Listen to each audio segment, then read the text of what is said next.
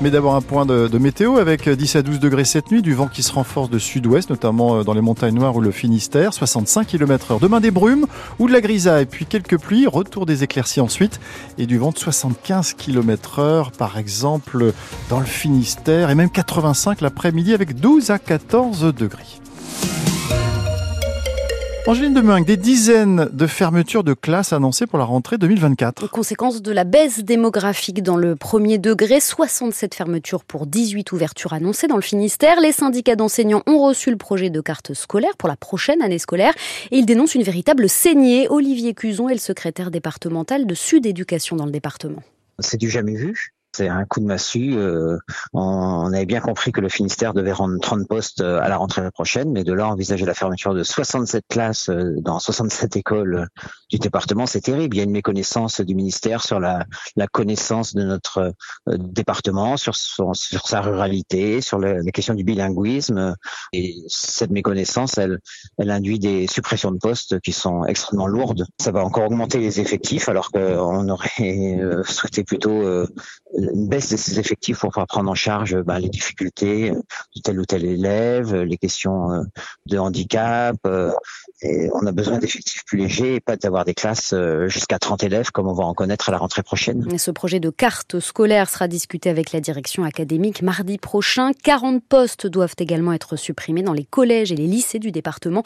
Tous les détails sur francebleu.fr. Des annonces qui interviennent en plein mouvement de contestation des enseignants. Ils ont manifesté un peu partout en France aujourd'hui pour dire non au choc des savoirs voulu par Gabriel Attal, réforme applicable dès la rentrée prochaine qui prévoit notamment la création de groupes de niveau en français et en maths au collège.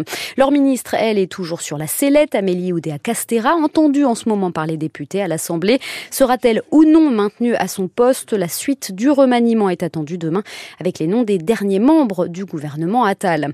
Quel que soit leur ministre de tutelle, eux seront rue de Grenelle demain. Les lycéens qui étudient en breton, en corse, en basque et en occitan se donneront rendez-vous à Paris, à l'Assemblée, puis devant le ministère pour défendre la place des langues régionales au sein du système éducatif français. Ils aimeraient pouvoir passer plus d'épreuves dans leur langue, au bac notamment.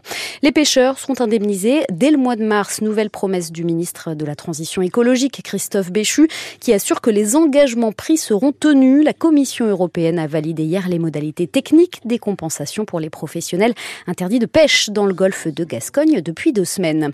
L'Europe qui freine en revanche sur la question des pesticides la présidente de la commission Ursula von der Leyen annonce le retrait d'un texte visant à réduire de moitié l'usage des produits chimiques d'ici à 2030, un recul destiné à apaiser les agriculteurs. Ils étaient encore nombreux à manifester aujourd'hui en Italie et en Espagne, notamment Pierre Emparent.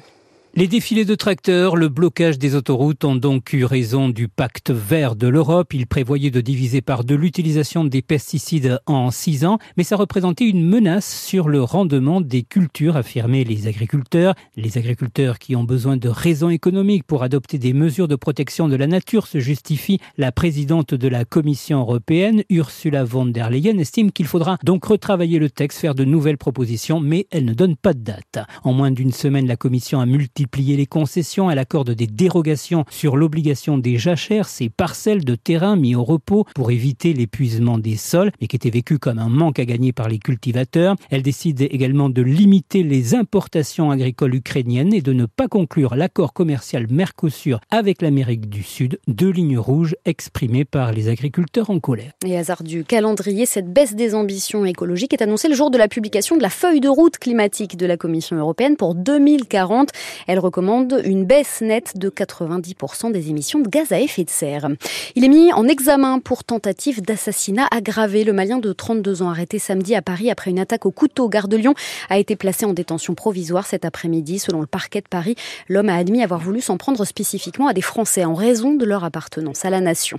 Une vaste opération anti-drogue menée aujourd'hui à Brest dans le quartier Bellevue. 105 policiers, dont 5 membres du RAID, mobilisés. Ils sont intervenus simultanément dans une vingtaine d'endroits différents Bilan 70 personnes interpellées, dont 15 sont en garde à vue ce soir. Toutes sont soupçonnées d'appartenir au même réseau. Des stupéfiants et des armes ont été saisis. Ils pensaient décrocher leur permis dans les semaines qui viennent. Grosse déconvenue pour les élèves de l'auto-école S-Conduite à Brest, placée en liquidation judiciaire la semaine dernière. Selon nos informations, ce sont 200 inscrits qui restent sur le carreau, Nicolas Olivier.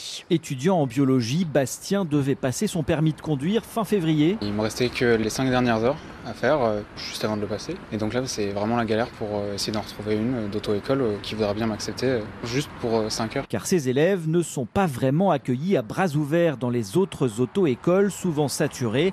Ronan Guichou gère deux agences à Ploudaniel et l'Opérette. Il a déjà dû refuser des candidats de S-Conduite. C'est dur pour eux. Je me mets complètement à leur place. On essaie de trouver des solutions, mais on n'en aura pas. Parce que nous, on n'a pas déjà assez de place pour nos propres élèves. Donc euh, c'est difficile pour nous de prendre des dossiers en plus, sachant qu'on n'aura pas plus de place. Un véritable casse-tête pour les parents. Ça fait beaucoup de soucis. Et aussi un préjudice financier pour les familles. Ingrid Marek a offert la conduite accompagnée à son fils Paul. Pour les parents qui ont déjà tout payé, comment ça va se passer? Parce que moi j'ai déjà payé 1500 et la validation des 1000, des 3000 plus le passage du permis, j'en ai encore pour 500 euros que j'ai déjà payé en fait. Donc euh, par les temps qui courent, 500 euros, c'est une grosse somme. Cette maman ne reverra sans doute pas ses 500 euros, mais par chance, elle a réussi à obtenir un rendez-vous le 22 mars dans une auto-école près de chez elle. Nicolas Olivier pour France Bleu Brésil. Le retour des liaisons maritimes Roscoff-Plymouth. C'est la fin de la pause hivernale. Les rotations reprendront dès vendredi. C'est nettement plus tôt que d'habitude. Décision de la Brittany Ferries qui proposera dans un premier temps 5 allers-retours par semaine entre le Finistère et le Devon, puis deux rotations supplémentaires à partir partir du mois de mars. Les huitièmes de finale de la Coupe de France de football, coup d'envoi ce soir. Rennes se déplace à Sochaux, club de national. De son côté, Brest se prépare pour le gros défi de demain. Un deuxième déplacement en dix jours sur la pelouse du favori, le Paris Saint-Germain. Ce sera à suivre bien sûr à partir de 21h10 demain sur France Bleu Brésil. Charles Caudrelier va passer le Cap Horn. Ce n'est plus qu'une question de minutes pour le skipper du Maxi Edmond Rothschild en tête de l'Arkea Ultimate Challenge. Il pourra ensuite entamer la remontée de l'Atlantique pour une arrivée à Brest si va bien d'ici deux semaines. Ce tour du monde à la voile n'est pas encore fini, qu'on parle déjà du suivant. Le Vendée Globe annonce 10 engagements environnementaux pour sa prochaine édition qui partira le 10 novembre. Une offre TER à 5 euros pour rejoindre le village départ au Sable d'Olonne, par exemple. La réduction de l'empreinte carbone des IMOCA ou encore la création d'une zone d'exclusion pour protéger les mammifères marins. Il est 18h07. Gaëtan Pinel, bonsoir. On vous